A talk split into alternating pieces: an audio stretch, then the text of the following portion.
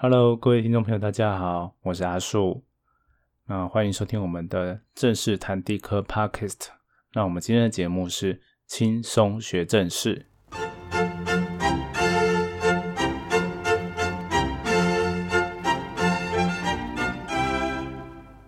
那上个礼拜啊，我们轻松学正事有听的听众应该会知道，我们新增了一个小单元，叫做正式谈时事，就是我们会谈一些新闻跟时事，然后跟地震有相关的，然后借一些这些时事啊，跟大家谈它背后的科学。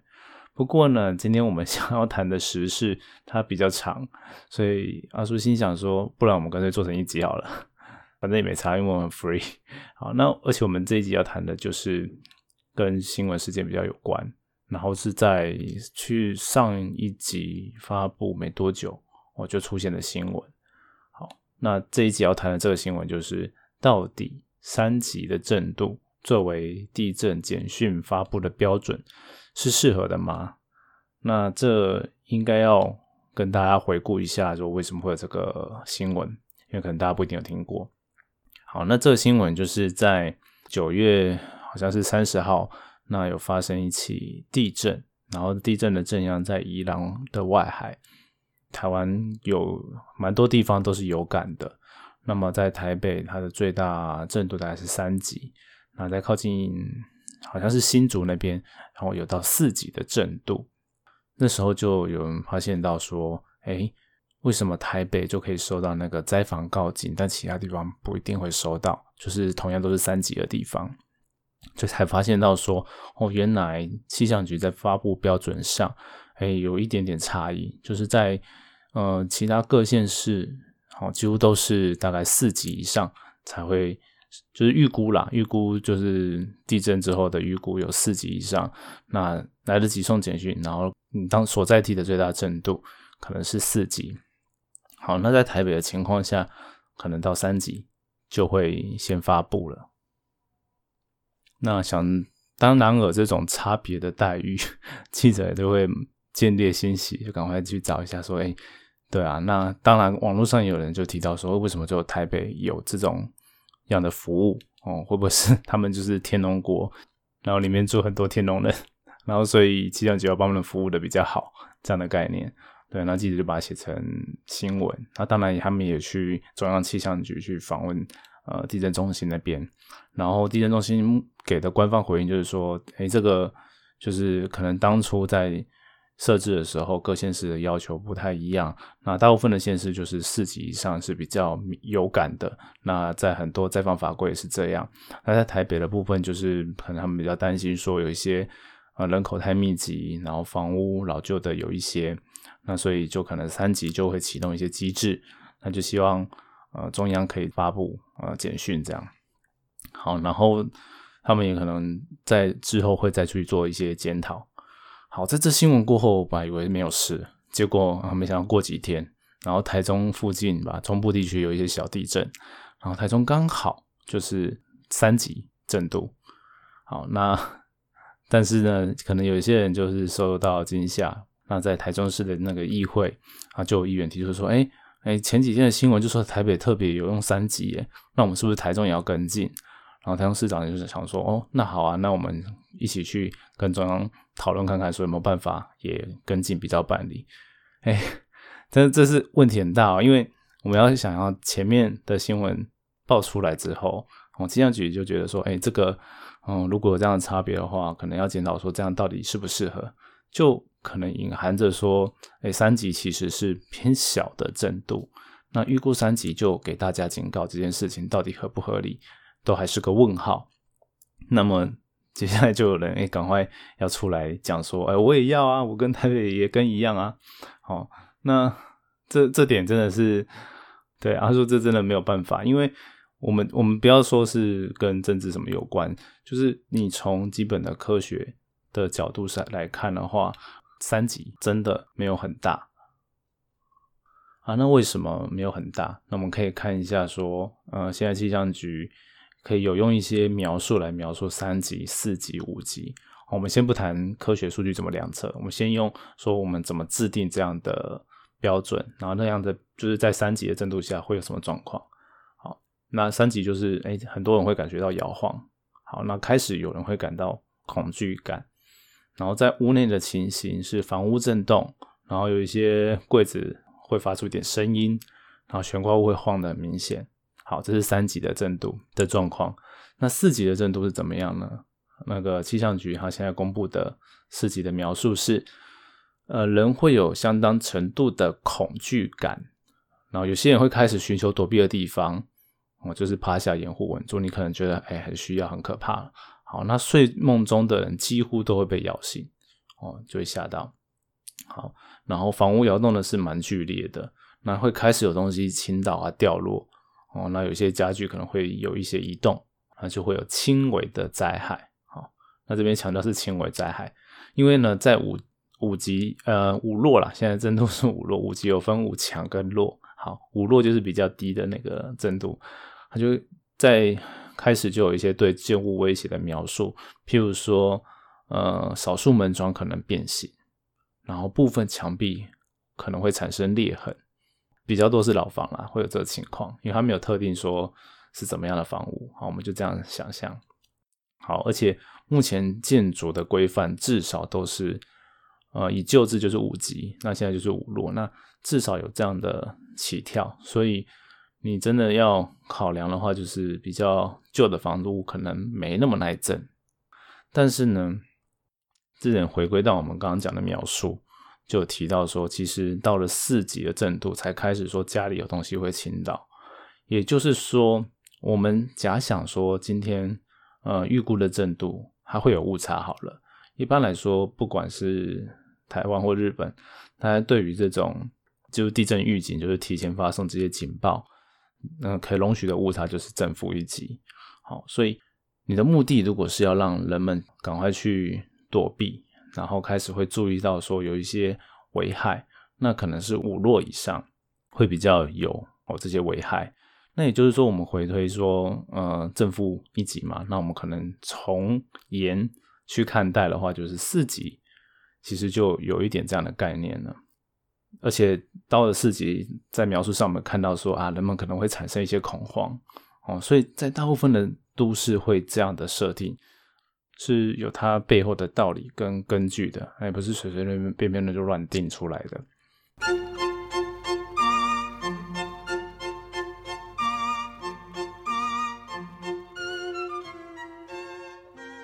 好，那好啦，那如果我们现在假想情境好了，如果真的我们把发布这个简讯的门槛降低，那也隐含着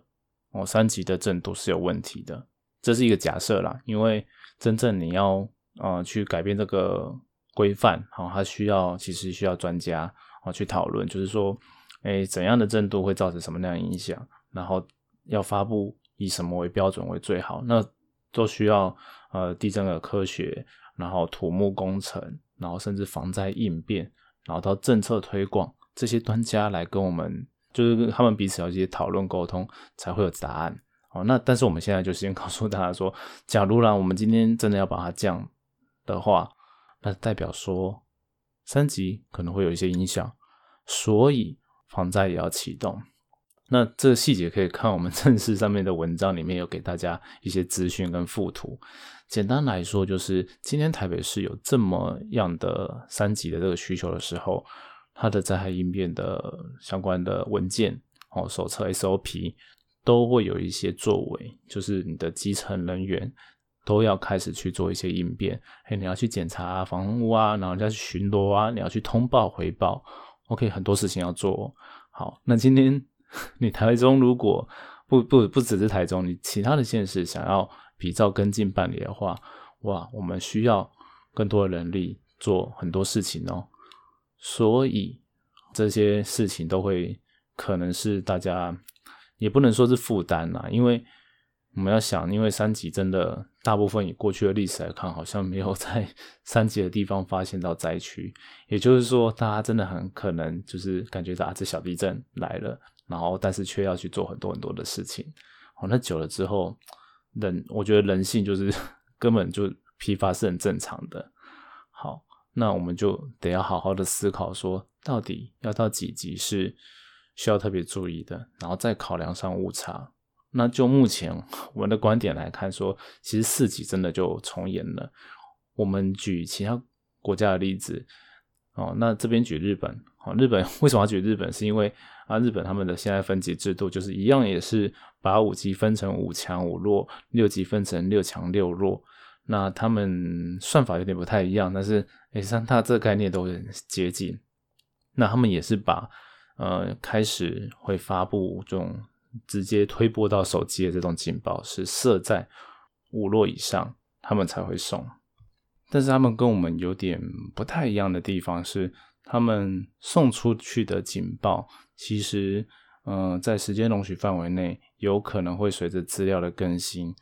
哦，有必要去修正的话，哦，调修正更更多区域需要有更多预警，或者是你原来预警的高估了，那你会跟他说有一些就是震度没有像预期那么高哦的一些讯息，哦，它是会有后面的继续的报。那在台湾可能比较没有这个东西，因为你今天做这个东西其实蛮复杂，你还要跟大家说明这个是什么，你要确定民众看得懂这件事情。好，这个。我觉得不是不能做，只是说你要做这件事情，就是要更长期的研究，说要怎么宣导啦。那今天其实我们可以看到，无论是媒体或政客或部分的民众，对于这些都还没有了解的很透彻，我可能就只是知道说哦这个数字而已，然后感觉啊越低越好啊，但实际上真的不是这样，就是科学不是你单纯的看数字就可以去解读，你还要知道说这东西怎么来。还有什么意义？所以我们在这边 就再更详细的告诉大家震度怎么来。在我们正式上面，最近阿叔写的这篇文章是拿台风来比喻，就是各地震度会有不同，就跟台风啊要来袭台湾的时候，哎，各地的风力有不同，所以有些地方需要特别警戒，有些不用。那同样的震度也是类似的概念，就是你嗯，一般是离震央越近的地方会越大。那也有可能有一些地质的影响，但大观念就是各地会有不同，所以你今天有地震，不是说你没收到简讯就是国家级的边缘人，因为你可能所在的地第一所在的地方，它真的没有到四级哦，或者是三级。那再来，有可能有一些原因是跟电信公司或者是收讯等等因素有关，那这边我们就可能暂时不讨论。就是简单来说，就是你要看你在哪里，你那地方是不是真的有受到威胁，才决定了你会不会收到这样的主动推播简讯。那再补补充多说一个，就是我在文章里面没有提到的概念，就是我们都会想说震度有分级嘛，好，但是它背后可能是去量速度或加速度。我用另外一个方式来比喻好了。我们现在学校计分可能有百分制，就是零到一百分。然后有另外一种方式是 A、B、C、D 等级，就是有 A、A 加嘛。就一般来说，可能大学里面现在成绩单都是用 A、B、C、D 来分。那 A 的部分就涵盖了从一百分到八十分，那 A 加可能是接近一百分。好，那 B 一样也有 B。B 加好，那我跟 B，那 B 大概的范围就是，我记得好像是八十分，哎，七十到八十分，就是 B 的最低就可能是对研究生来说是最低及格，然后 C 的话就是呃六十到七十分。好，那也就是说，今天你的分数是在六十九分，那你跟六十一分的人还是有差吗？但你们都被归在 C 里面。好，但是你其实跟比如说 B 是七十一分，六九跟七十一分是不是只差一点点？所以一样震度也有一样的概念，就是你在四级的接近顶端的地方，哦，它是哎感真的感觉比较大的。但是你在四级跟三级的交界，非常接近三级的程度时，它其实所带来的摇晃可能就没有很大。好，那同样的，我刚刚有讲到法规，很多都是定在像建筑法规定在五级。然后跟应变启动是在五级，哦，那至少我知道的是建筑法规，它的五级是很接近五级的顶哦，哦，它不是五级的最低。那有一些台湾有些区域被划到六级，那也就是是到六级的大概中间或前段的层级，好，那也就代表说你的房屋至少要耐到那个程度，不会就是可以不会倒，哦，可以修，那也就是大部分房子是可以承受蛮大的的摇晃程度的。好，那也就是说，我们其实虽然说刚刚讲到说可能会有些呃正负的误差，但是比如说你你告诉你是四级，然后变成五级了之后，也不会一下跳到五到六之间，大概可能会落在范围就是刚过四级那样的程度。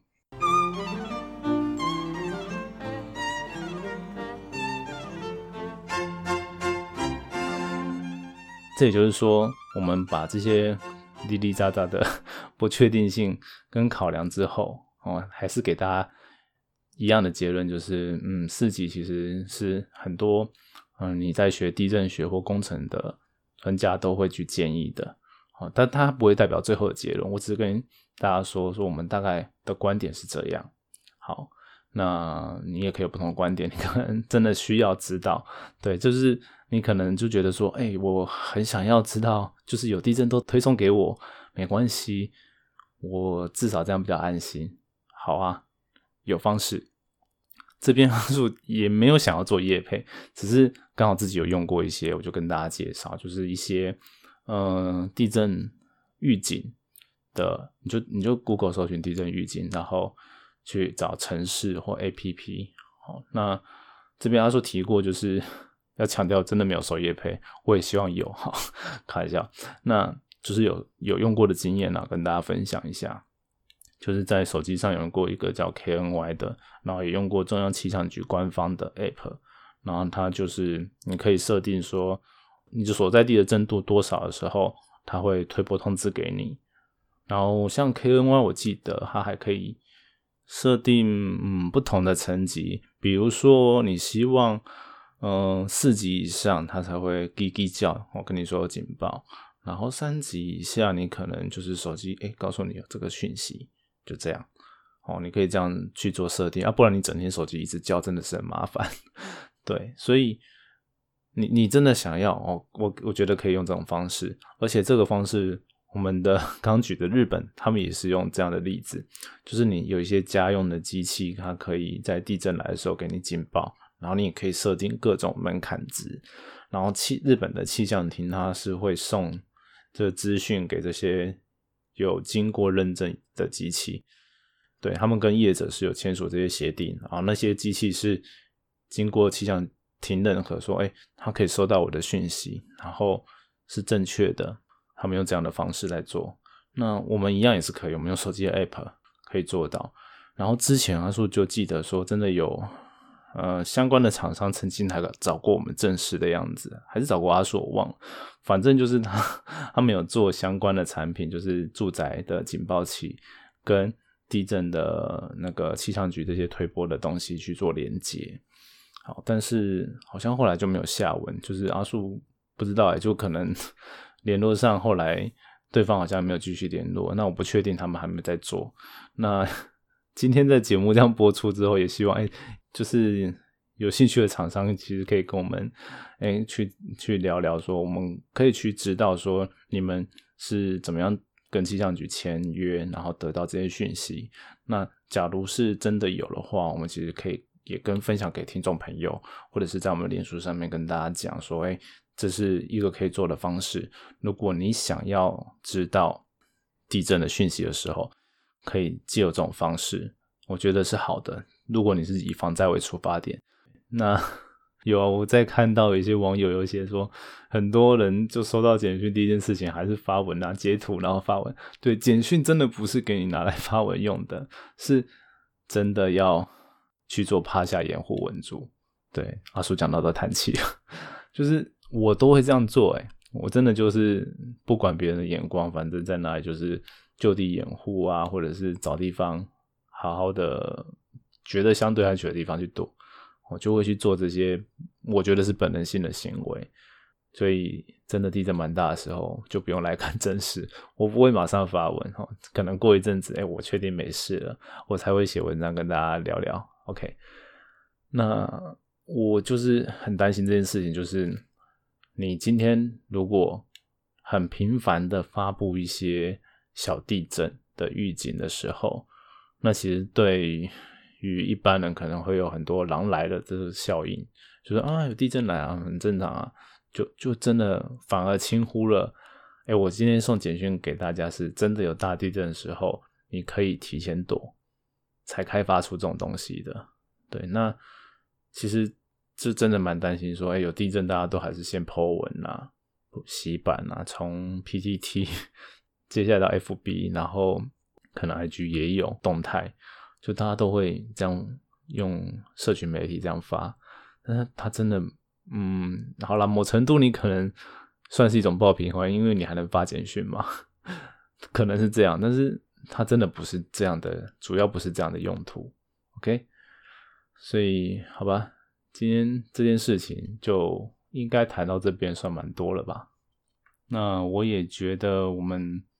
的听众，照理说啦，应该不会特别再把规模或震度再搞混了。而且我们前面才，其实前几集才跟大家聊过，就是震度是摇晃这件事情，而且你可能要把它摆在重要的位置，就是呃规模几点几可能不是那么重要，因为